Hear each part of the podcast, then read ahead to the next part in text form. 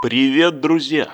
После небольшого перерыва мы все-таки вернулись к вам с новым сезоном, но прежде чем начнем выпуск, я хочу вас предупредить. Все дело в том, что наш первый сезон был посвящен проектам танков и танкам, ну, конечно, большей частью именно неосуществленным проектам Первой мировой войны.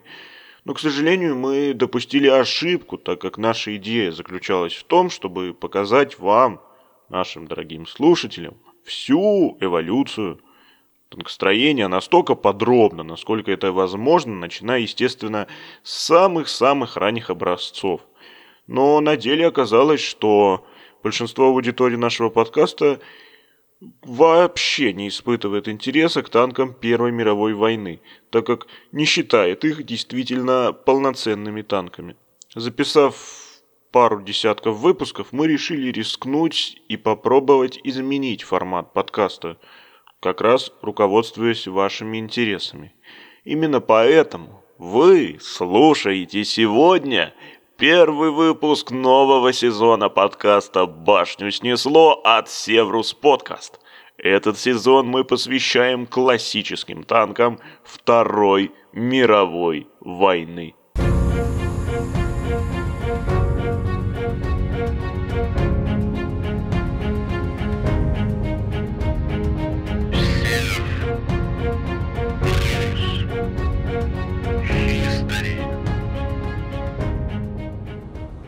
Сегодня, в первом выпуске нового сезона нашего подкаста, мы расскажем вам, наверное, об одной из самых известных линеек танков предвоенного этапа, ну и даже начального этапа Великой Отечественной войны. В свое время их превосходство признал весь мир. Их влияние на мировое танкостроение невозможно переоценить. Их конструкция в некотором роде опередила свое время. Все это о легендарных советских танках семейства БТ. Именно их мы выбрали в качестве танков, рассказ о которых откроет наш новый сезон – рубрики «Башню снесло» от создателей Севрус Подкаст. Ну что же, по машинам. Мы начинаем.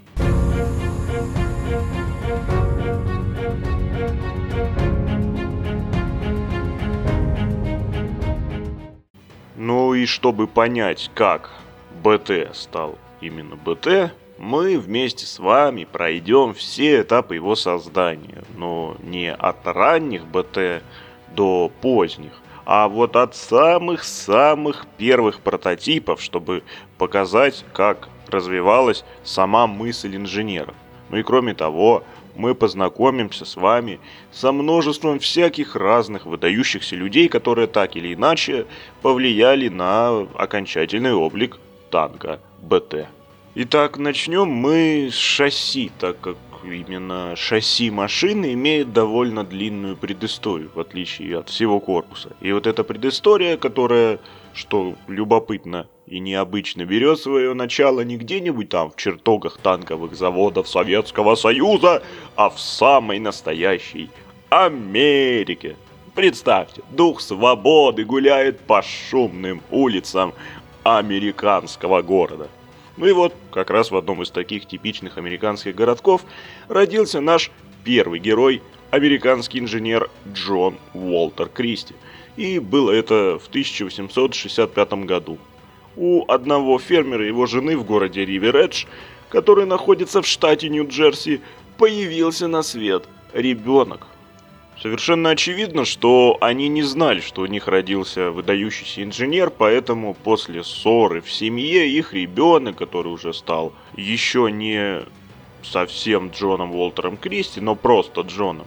И вот их ребенок после ссоры в семье ушел работать обычным таким работягой на завод Delamater Iron Works. Ну, короче, на металлургическое предприятие. И тогда ему было где-то 16 лет. Ну и, видимо, там парень так круто кует металл, что в течение нескольких лет он получает должности все выше и выше. Но проблема в том, что он обычный фермер, работяга, без образования, а учиться надо. потому что, ну а как иначе ты будешь на жизнь зарабатывать, работать? А нет, поэтому юный Джон поступает не куда-нибудь, а на бесплатные вечерние курсы, которые проводятся компанией Cooper Union. И в итоге, благодаря этим курсам, а также благодаря таланту и способностям, в возрасте 22 лет наш Джон, 22-летний парень, стал ведущим инженером-консультантом, на секундочку, но уже вот не на заводе этом металлургическом, где он был, а на крупной судостроительной верфи. И в это же время в нем, помимо инженера и консультанта, просыпается еще и изобретатель. Потому что юный Джонни начинает получать неплохие денежки с патентов, стараясь работать и создавать ну, максимально разнообразные виды новых вещей, начиная от огромных судов и заканчивая крошечными изобретениями для того, чтобы упростить труд домохозяек. Проще говоря, Джонни стал инженером-конструктором, как у него написано, нестандартного оборудования. Ну, этот, назовем его, так сказать, изобретательский период его жизни заканчивается тем, что в 1897 году он становится мужем для своей жены, потом через несколько лет становится ИПшником, да-да-да, индивидуальным предпринимателем, а 20 век он встречает уже в другом качестве. Первые годы вот этого нового 20-го столетия Джон Кристи провел в состоянии такой, можно сказать, необычайной увлеченности и торжеством тогдашней техники, потому что Автомобили ему тогда очень нравились, автомобили тогда были редкостью. Гоночные автомобили, в частности, ему также запали в душу. В свои 30 где-то с небольшим Кристи создает машины, водит сам и катается с другими ребятами, которые, кстати, такие же 30-летние гонщики, как и он. Ну, что касается автомобилестроения, то его дебютом считается переднеприводный агрегат, наделенный двигателем в 30 лошадок. Неплохо, конечно, но Кристи хочет большего. Уже следующие его, так сказать, труды имеют двигатель в 120 лошадок, летают со скоростью аж 160 км в час, что для 1904 года это ну просто вообще космос. И вот если среди наших слушателей есть любители ретро-автомобилей, то специально для вас я скажу, что главным успехом Кристи в машиностроении является концепция автомобиля с мотором в передней части корпуса. То есть там двигатели были расположены поперечно и имели прямой привод, то есть энергия с коленвала через сцепление шла сразу на колеса. Ну и, кстати, уважаемые тонколюбы и те, вот, кто убавил звук, вы можете прибавить, потому что дело в том, что подобная схема устройства двигателя есть не где-нибудь, а на советско-российском Т-72, у которого тоже такой же двигатель, установленный поперечно, и этот двигатель передает мощность коренных шеек на коробке передач по бортам. То есть смысл в том, что схема в несколько переработанном виде дошла все-таки от странных там каких-то вообще непонятных машин прошлого века к нашим вот современным основным, по сути, боевым танкам. Ну и нашего Джона Уолклера Кристи мы оставили как раз вот гоняющим на своих авто, на деньги и на всякие там другие разные ценные призы, но вот карьера того самого Шумахера у нашего героя не задалась, потому что сначала Кристи чуть не убил при неудачном маневре известного гонщика Винченца Лянча – Потом при аварии сам он чуть не пострадал. И в итоге в 1910 году, то есть после шести лет поездок, гонок, гонщик-неудачник Джон Кристи передал, так сказать, заветы гонщика своему племяннику Луису, после чего гоночный период в жизни Джона Кристи официально завершился. И теперь в жизни Джона Уолтера Кристи начался период инженерный. Из-за того, что гонки стоили очень дорого, денег не было, то надо было вот как раз вспоминать, что ведь можно же деньги-то зарабатывать за счет инженерных трудов. Но вот был вопрос, а, а чего проектировать-то? Ну, все уж сделали. И Кристи подумал, ну, если я когда-то там тысячу лет назад проектировал суда и авто, то есть, по сути, совмещал что-то сухопутное с водой, то мне надо создать что-то, что ходило бы по земле, но использовало воду. И Кристи понял, что, ну, в принципе, можно делать пожарные машины, почему нет. Потому что тогда по всей стране было модно перевозить пожарки с коней на моторы. Поэтому уже в 1908 году наш герой показал миру одноосный передок на моторной тяге.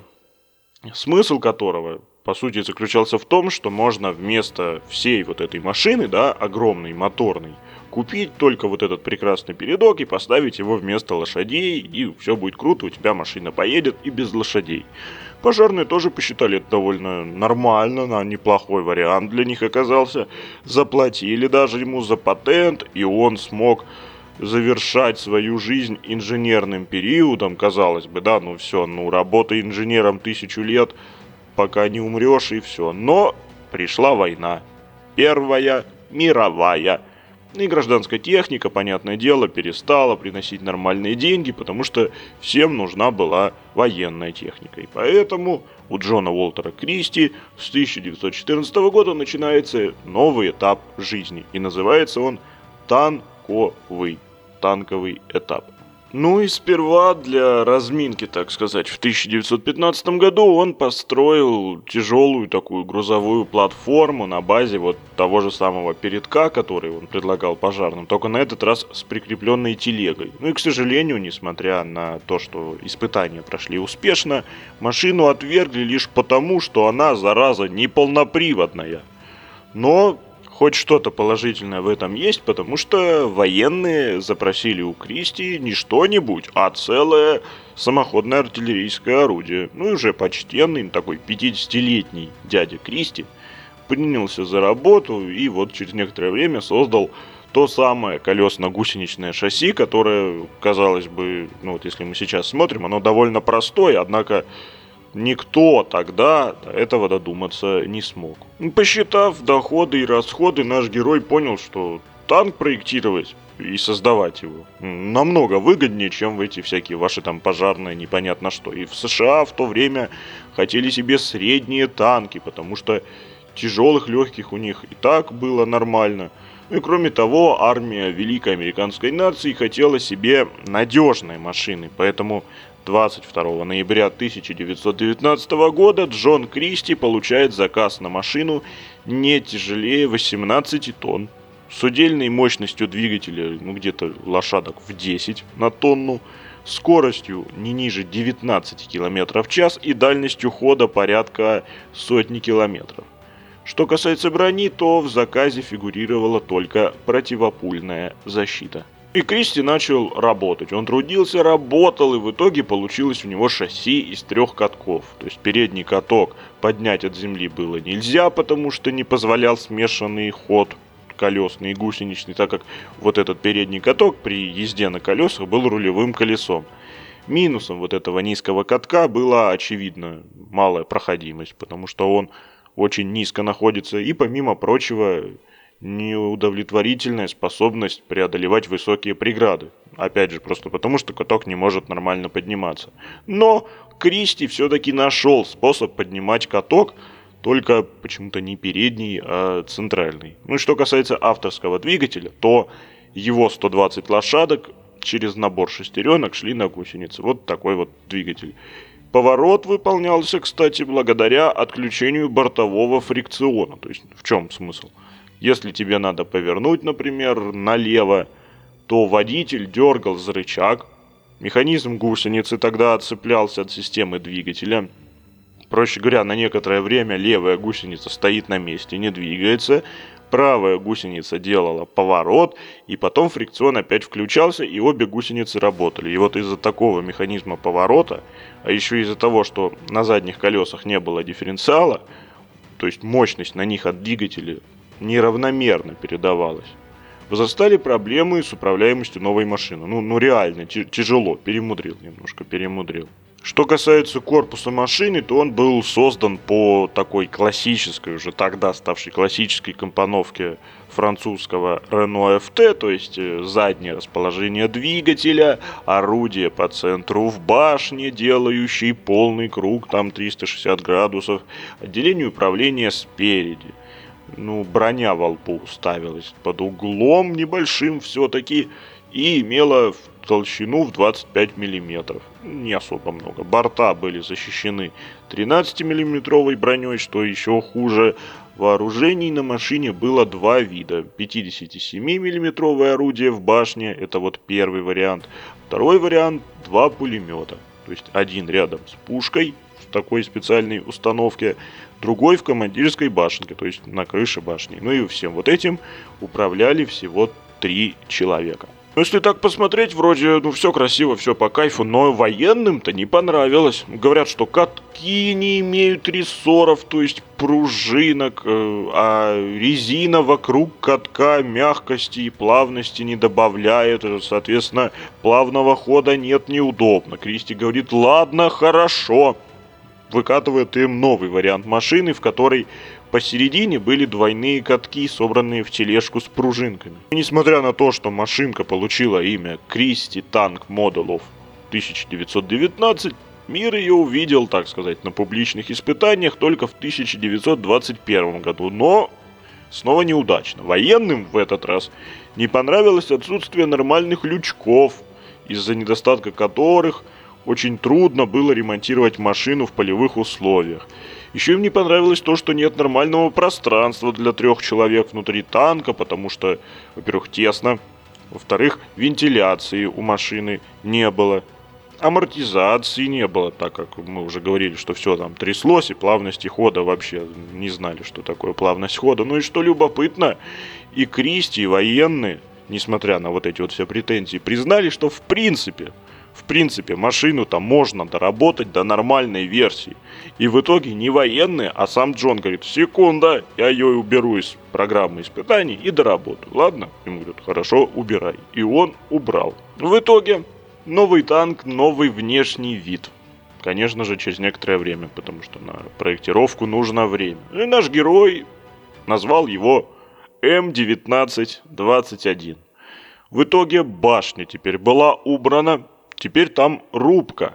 Вместительная такая, да, широкая, просторная и красивая.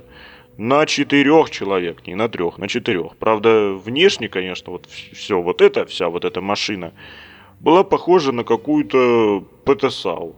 Такую вот из разряда Су-152. Ну, ладно. Катки, которые стоят посередине, решили увеличить.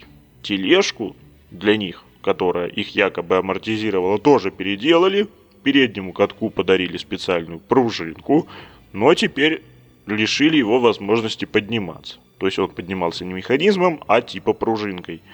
Также танку понизили броню до 19 мм, и все равно военным не понравилось. Хотя, ну как бы, вроде бы все переработано, им опять не понравилась проходимость, потому что, ну, какая разница у тебя низкий каток на пружинке или низкий каток с механизмом. Все равно плохо проходит. Так еще и из-за сложности вот этих самых тележек и т.д. появилось огромное количество всяких вот этих сложных узлов, которые были очень ненадежными. В итоге танк был отправлен в музей, так сказать, на память потомкам. Финансирование прекратилось, а все случилось 1924 году. Окончание года Кристи провел, ну, крайне неудачно. Он серьезно потерял в деньгах из-за отказов военных и прекращения финансирования, так потом еще и заболел желтухой. За следующие пять лет он придумал всякую кучу разных вариантов военной техники. Там и тягачи, и грузовики на гусеницах, и грузовики без гусениц, и зенитные самоходки, вообще там самые-самые разные – и артиллерийские самоходки, самые разные, там и калибры по 155, по 203 миллиметра. Даже плавающие платформы придумал за это время. И все неудачно. Он сам придумывал, сам строил, сам испытывал. В итоге у него купили всего лишь 15 видов машин в качестве опытного образца, то есть в качестве прототипов. Но это не особо помогло ему финансовом вопросе, от чего наш Джон Кристи немного страдал. В итоге все эти рыскания завершились тем, что наш банкрот в 1925 году все эти чертежи, а в частности чертежи плавающих машин, продал японцам за 25 тысяч своих долларов, получается. Ну и благодаря вот этой вот сделке он хоть кое-как там смог продолжить жить дальше. Плюс в это же время в Польше проходил конкурс на лучший в мире танк. И Джон Уолтер Кристи не мог не поучаствовать в нем. И вот тут любопытно. Свою работу он обозначил как Кристи танк М1927, хотя корпус был от старой М1921, там мы помним с той же самой рубкой а шасси от плавающей САУ М1923. Ну и получилось такое что-то, ну, довольно необычное. Прежде всего удивляло то, что во лбу сидел наводчик, который управлял пушкой и пулеметом, и только позади него был водитель, а потом командир. И из-за этого ни командир, ни водитель особо не видели вообще, что происходит. Поэтому обзор у экипажа был, мягко говоря, плохой, зато, о боги, Кристи дал нам наконец-то подвеску с плавным ходом. Теперь все катки, кроме заднего, с пружинками. По двигателю тоже есть некоторые расхождения, но, скорее всего, там стоял агрегат на 110 лошадок и дальность хода где-то 300 километров. Но итог снова печальный. Но тут уже не от Кристи зависело, потому что он отправил чертежи в мае 1927 года, а конкурс закончился, что любопытно, еще в 1926 году. Радует лишь то, что добрые поляки похвалили проект, но денег не дали. А потом, кстати, они украли чертежи. И в итоге, в итоге Джон Уолтер Кристи довольствовался лишь тем, что построил жалкий деревянный макет вот этого М1927, опять потерял деньги, опять потерял чертежи и опять не нашел признания. И почти 10 лет непрерывных страданий – все-таки когда-то заканчиваются, и вот уже все практически там голодающий, умирающий 63-летний Джон Кристи все-таки создает танк, который, ну, на то время изменил мир, ну, или, по крайней мере, свою страну плане танкостроения. Давайте на него посмотрим, так сказать, получше. Мы, конечно же, не знаем, кто там нашептал Кристи вот этот вариант проекта, но не признать превосходство этого проекта над современниками мы не можем. Итак, шасси М1928, запомните, это лучшее, что придумал Кристи за всю свою долгую, там, 60-летнюю жизнь. Итак, если говорить подробно, то шасси нового проекта у Джона Кристи имело 4 пары сдвоенных опорных катков, которые все так же были обрезинены. Передние колеса являлись направляющими, задние ведущими, и вот все вот это, прежде всего задние ведущие колеса, получали энергию от специальной звездочки через особые роликовые приводные цепи, они же цепи Галя.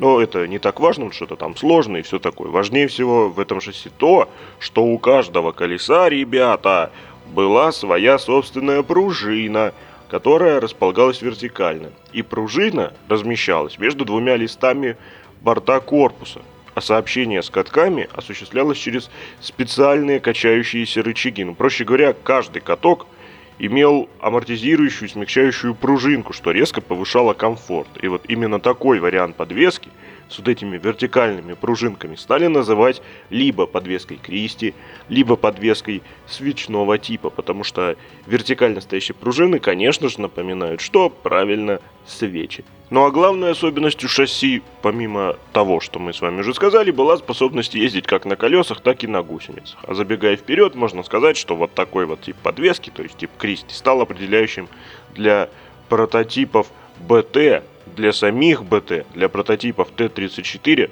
и только на самом Т-34 он был чуточку переработан, но это если говорить да, про советские танки. А пока мы вернемся к нашему проекту М1928. Там, если говорить про корпус, то корпус не имел каких-то таких особых, прямо уникальных разработок. По сути, это был чуть немного так переделанный корпус ранних неудачных моделей. То есть лоб корпуса имеет форму клина, где верхний лист ставился под большим углом, ну то есть где-то градусов 60, а все остальное, там и борта, и корма, и башня, имели броню вот под обычным таким скучным прямым углом. Сама броня была, конечно же, исключительно противопульной, потому что все-таки 20-е годы не выше, не толще 12 мм, что ну, для легкого танка в принципе нормально. Что касается двигателя, то она имела уже оформленный, да, на бумажке было прописано, какой двигатель это стал 12-цилиндровый, V-образный бензиновый двигатель. У 34-ки, например, только дизельный. Вот. У БТ, например, там разные. И этот 12-цилиндровый V-образный, это фирма Liberty, модель L12. Мощность агрегата в лошадках доходила где-то до 338 как мы сказали, лошадок. А сам двигатель охлаждался водичкой, ну то есть жидкостное охлаждение. И осталась, кстати, информация о том, что двигатель имел запас топлива, там что-то порядка 133 литров, что ну на то время тоже было довольно неплохо. Что касается экипажа, то он располагался, опять же, да, по той же самой классической схеме Луи Рено, и всего в машине заведовало три человека. Это, конечно же, водитель, он во лбу танка на этот раз, командир и стрелок у орудия, такой полубашни. И что любопытно, если раньше, раньше, Кристи отсутствовало хотя бы малейшее упоминание о двигателе, то в этот раз Джон Уолтер Кристи удивил. Он придумал двигатель, вот представьте себе, он придумал двигатель, заморочился, но не придумал для танка башни. Поэтому вооружение машины, по сути, было просто два пулемета Браунинг винтовочного калибра, да, там 7,62, один во лбу рядом с водителем, а второй на крыше на особой установке, на такой, э, на турельке. И все. Ну, а как иначе, у тебя башни нет. Несмотря на это, мы в полной мере можем порадоваться за нашего американского, так сказать, друга, потому что все те пять лет, пока он разрабатывал эти прототипы танков на свечной подвеске, он там голодал, умирал, тратил колоссальные деньги. Известно, подсчитали, что он потратил почти 382 тысячи долларов. На то время это, не знаю, там вообще миллиарды. И вот, наконец, прошли эти испытания вот этого М1928, который на испытаниях круто разогнался колесами до 120 км в час, гусеницами свыше 60 поднял. И сам Джон Кристи, он был, ну, несказанно рад вообще, что там произошло. Говорит, ну, прекрасно. И говорит, давайте-ка танк у меня называется М1928, а давайте мы его назовем Model 1940. Ну, если так подумать, то, видимо, он имел в виду, что она настолько передовая, что, в принципе, может э, на столько времени, ну, типа, на 10 лет стать, что называется, основным боевым танком. Но не судьба. А тут наступил октябрь 1928 года. На полигоне Форт Майерс встречали высшее военное руководство, которое пришло посмотреть испытания вот этих вот новых машин. И всей вот этой комиссией, такой огромной свитой, руководил Чарльз Саммерон. Генерал, серьезный, серьезный. И любопытно, что ходовые испытания были устроены за деньги, что любопытно, вот этого самого Джона Уолтера Кристи. Ну, ладно, деньги отдали, испытания устроили, результаты получили. Оказалось, что военным опять танк не понравился. Они заявляли о том, что из-за особенностей подвески было потеряно пространство внутри корпуса, ну потому что, ну что это такое? И о том, что броня опять слишком слабая, хотя, ну, это легкий танк, ну, что вы придираетесь, алло. Ну, и то, что башни нет, ну, это ладно, и пушки нет. Ну, да, с этим согласимся. И Кристи вместе с полковником Паттоном в честь которого, кстати, потом танк назовут, этот полковник Паттон ему сочувствовал, и вот Кристи вместе с ним и с еще одним э, офицером, майором Бенсоном, они пытались доказать, что ну, так на скорости-то, алло, она может разнести там вообще в хлам все, просто все заграждения, там пехоту, кавалерию всех сломать. Но военные сказали, что переработай, перерабатывай быстро. Ну и Кристи пришлось перерабатывать. И опять нужно было находить деньги, там и тестировщики еще говорят, все шасси на испытания сломали, поэтому еще и шасси придется делать новые. Ну ладно, ну как бы, ну, ничего, Кристи не боится, Кристи будет делать. В итоге ходовой он починил, объем топлива в баке поднял до 189 литров. Еще и башню придумал на одного человека, и 37-миллиметровое орудие туда поставил. И вот, наконец-то, Наконец-то, после мини-испытаний 22 августа 1929 года, танк М1928 было решено принять на вооружение. Но на вооружение, но не в серию. И как вы думаете, в чем проблема? Проблема в Джоне Уолтере Кристи. Дело в том, что пока в течение почти двух лет решался вопрос о производстве машины, Кристи думая, что проблема задержки заключается в том, что машина имела некоторые недостатки, решил ее переработать, ну, как мы с вами уже узнали. И он попытался часть этих недостатков убрать. В итоге, что самое забавное, к концу 1931 года у Кристи получился новый вариант машины, улучшенный, названный М1931.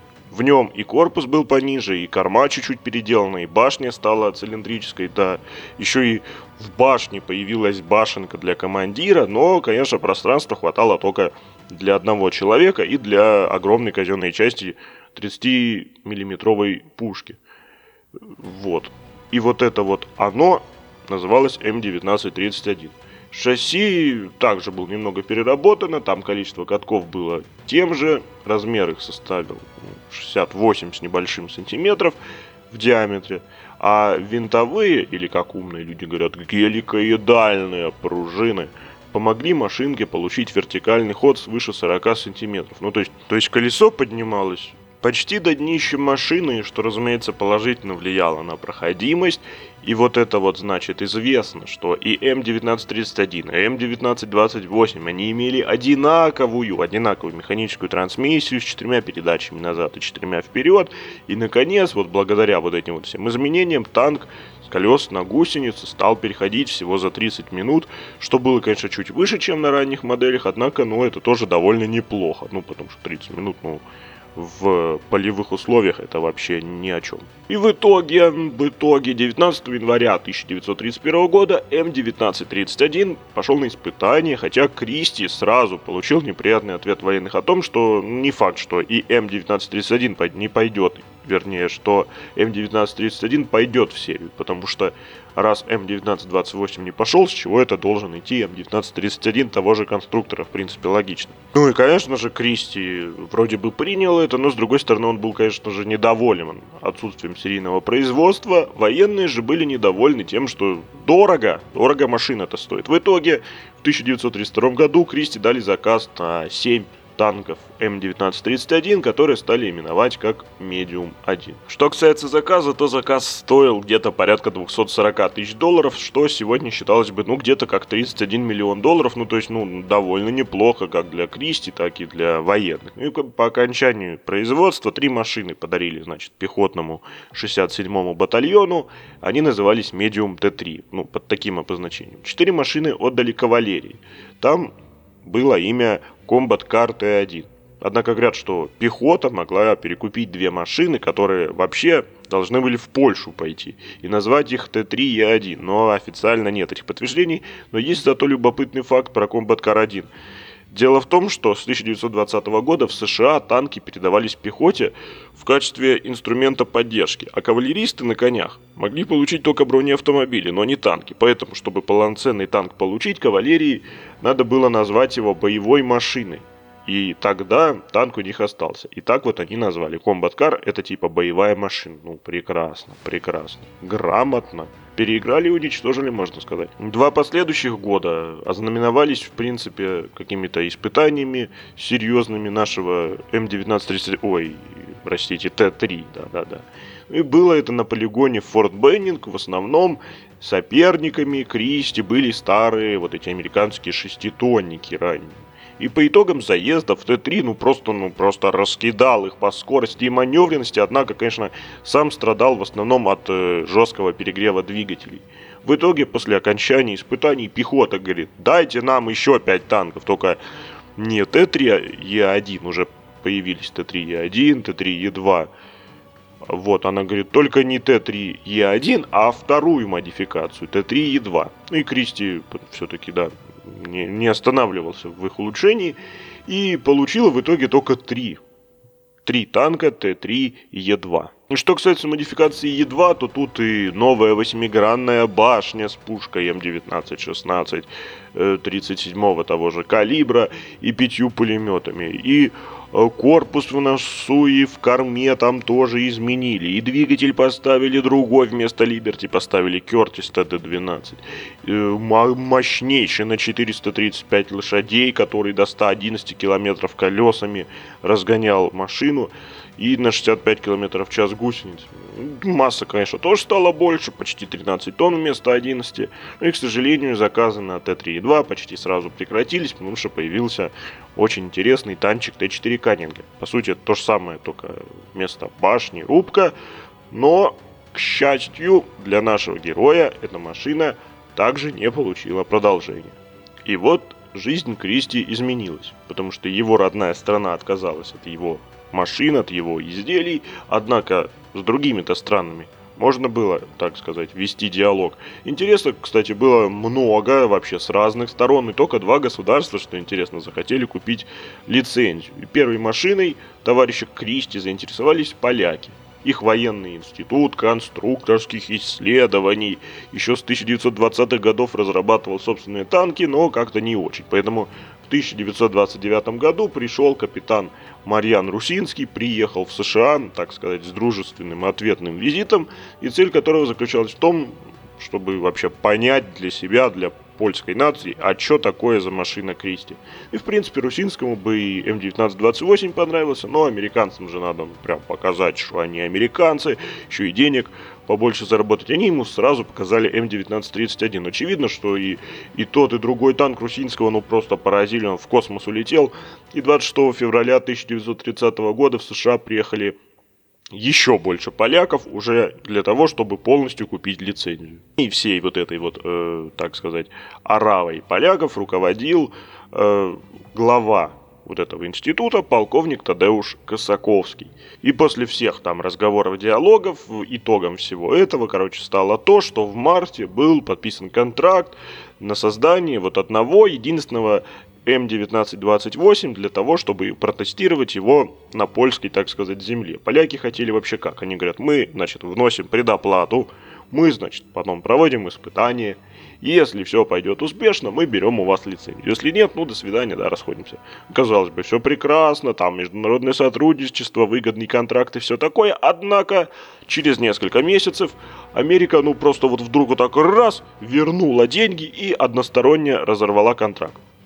Вы, конечно, спросите, ну типа, почему? А дело в том, что в это же время Кристи контактировал с СССР, да, с Советским Союзом, который, будучи Советским Союзом, а не просто там какой-то Польшей, предлагал контракт, конечно же, на большую сумму. И любопытно, ну, для Кристи лично досадно, что поляки на основе чертежей М1928 и М1931, они же все-таки взяли чертежи-то, только без типа права постройки создали свой танк, назвали его а-ля Кристи, который к 1938 году превратился в довольно широко известный 10ТП. Ну а что касается Советского Союза, то ребятам танк, что любопытно, не особо понравился. Но все дело в том, что в 1929 году для РККА, она же Красная Армия, нужны были только три вида танков. Они говорят, нам, значит, нужны танкетка, то есть вообще прям легчайший танк. Малый, он же легкий танк, ну, понятно. И маневренный танк. По мнению Советского Союза, маневренными назывались средние. Из танков у Советов на тот момент был серийный Т-18, он же, кстати, МС-1, ну, все знают, как он выглядит. Ну, конечно, это для э, начала 30-х, для конца 20-х, это, ну, совсем уж ретро. Были, конечно, танкетки Т-17-23, но они, зараза, дорогие просто вообще и сложные в производстве, ну, потому что новые технологии, да, надо там что-то это все делать, трудно, непонятно. Еще был средний танк Т-24, но он был вообще там весь в каких-то пороках, недостатках и погрешностях. И есть Т-19 еще, танчик, который строили, кстати, французы на французском шасси от Renault NC2. Но из-за того, что его строили на вот это вот как раз французском шасси от Renault NC2, понятно, что он был сложный, ну потому что, ну как ты совместишь советскую технологию, например, башни или рубки, и французское шасси Renault NC2, очевидно, будет сложно. И в итоге советско-германский инженерный тандем еще пытался создать танк ТГ с мощной пушкой и тоже колесно-гусеничным шасси, но очень дорого, очень сложно, поэтому о проекте забыли. В итоге за границу поехала специальная комиссия во главе с товарищем Халепским. И в Британии они нашли сначала неплохую танкетку Carden Loyd Mark 6, посмотрели о том, что есть шеститонный пехотный Викерс, посмотрели, что есть Vickers Medium Mark 2 и посмотрели, что есть Vickers Medium Mark 3. Ну, конечно же, умные советские инженеры сразу закупили по парочке машин каждого вида, и в итоге у нас что получилось? Т-26 стал советским ответом на 6-тонный Викерс. Т-27 на 12-тонный Викерс. Трехбашенный Vickers Medium Mark III в Советском Союзе превратился в Т-28.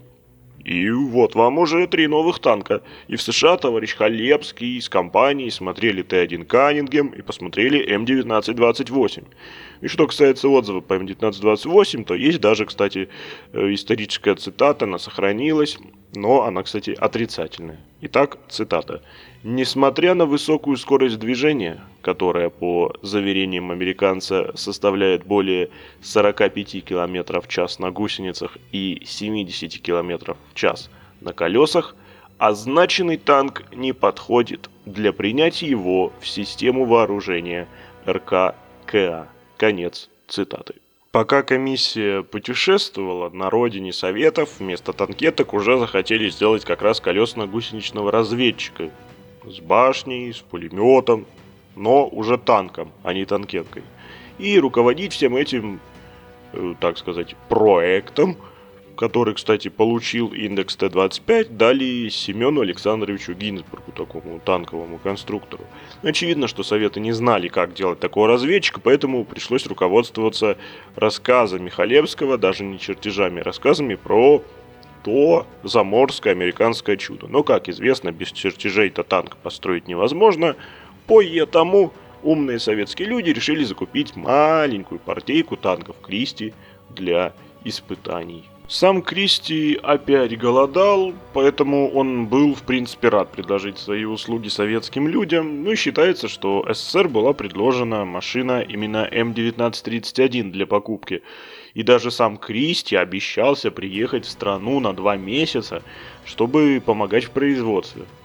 А советским инженерам разрешалось работать на заводе в американском городе Рауэй для, так сказать, повышения квалификации.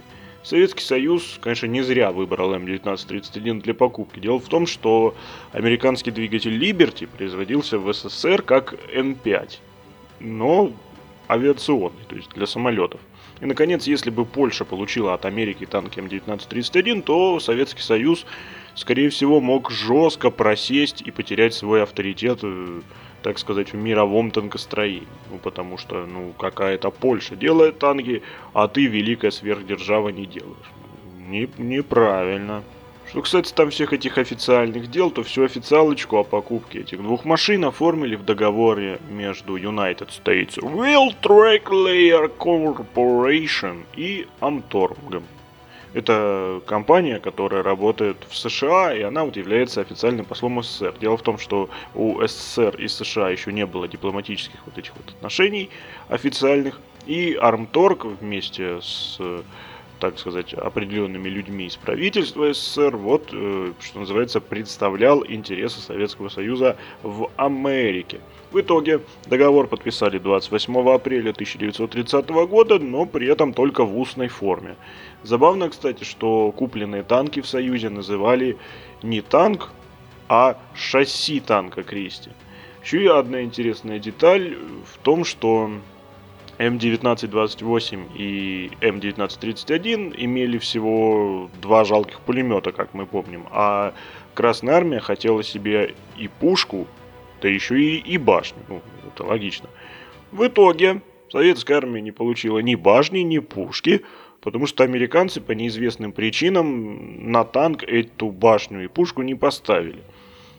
Поэтому реально СССР получил только шасси танка М1931. Всего два вот этих танка вместе с официальными, оригинальными, так сказать, запчастями стоили 60 тысяч долларов. Ну и сам Кристи за авторские права, патенты и все такое получил 100 тысяч долларов. Ну то есть э, без э, хлеба, так сказать, не остался. В итоге письменный договор за Америку подписал сам Кристи, Составной СССР его подписал глава этого армторга товарищ Петров.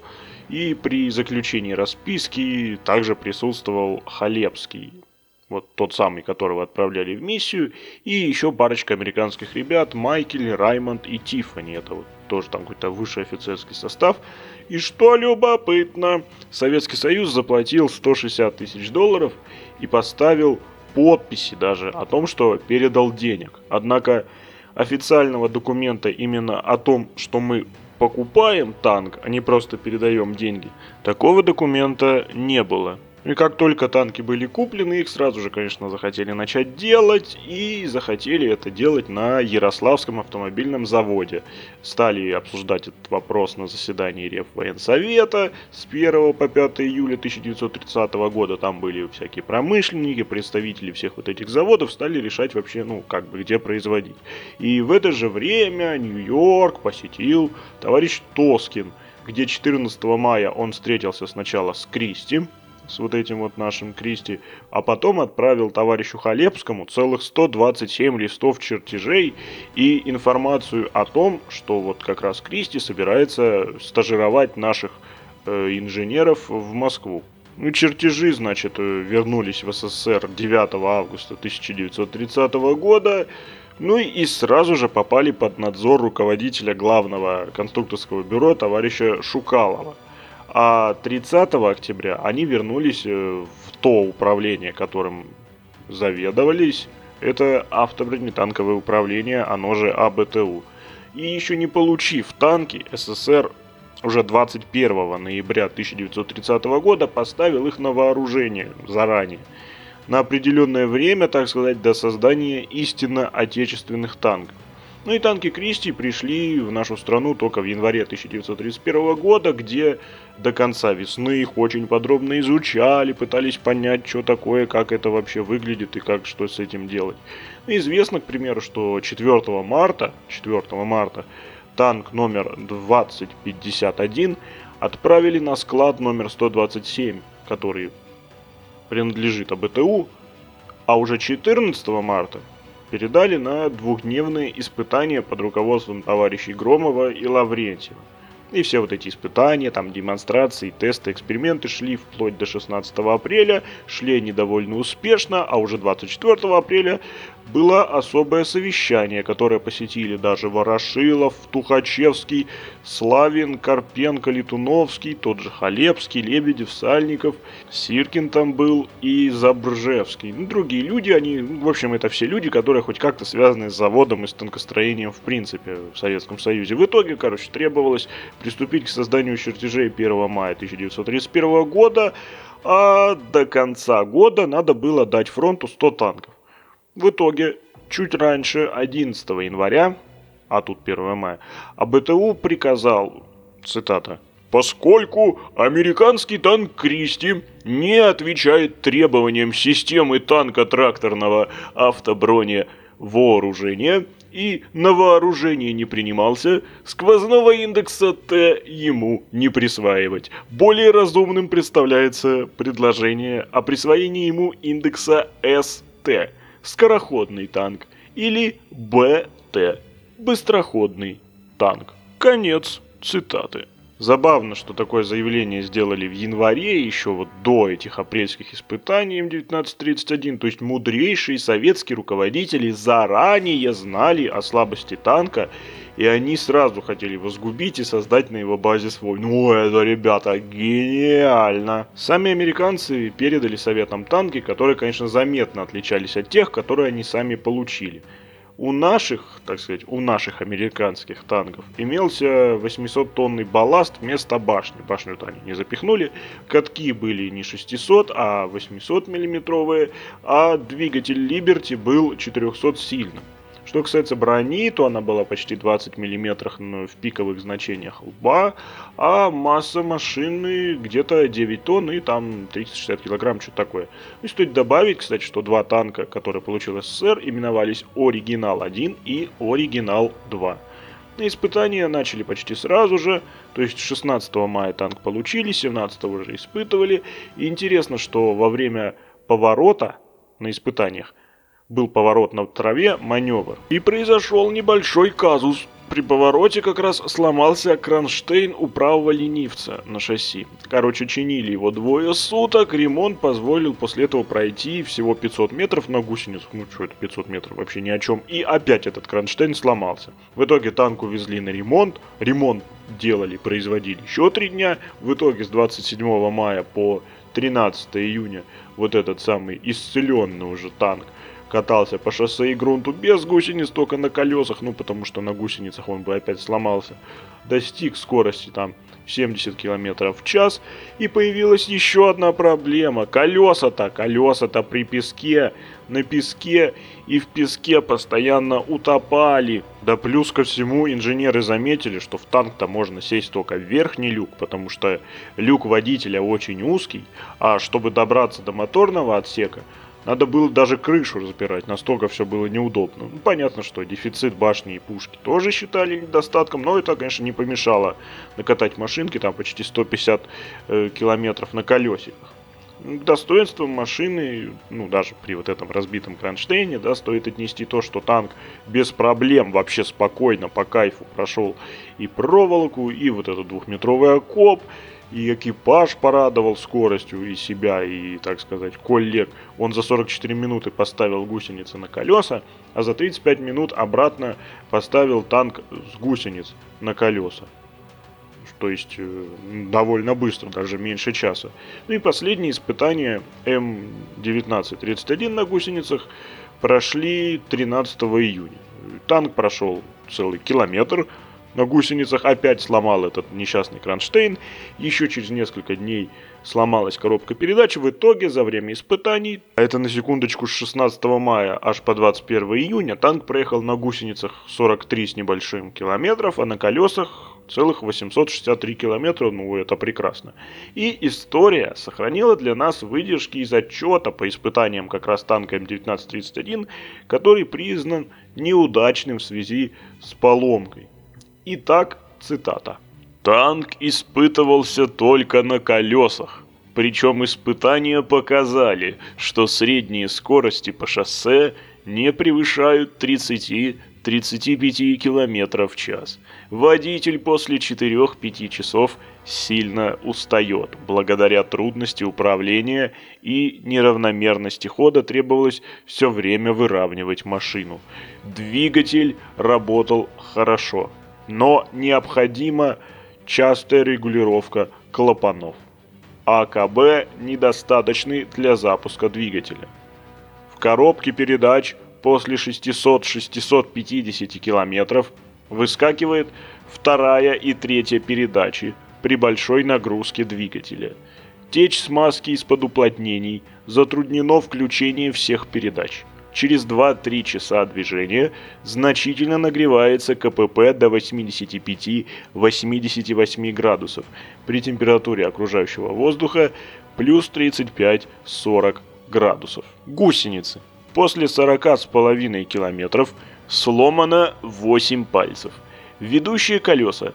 После 150-200 километров наблюдается развал в наружную сторону на 1,5-2 см. Управление танком удовлетворительное. На грунтовых дорогах отказывается слушаться руля. А при езде по неровностям толчки выбивают руль у водителя из рук.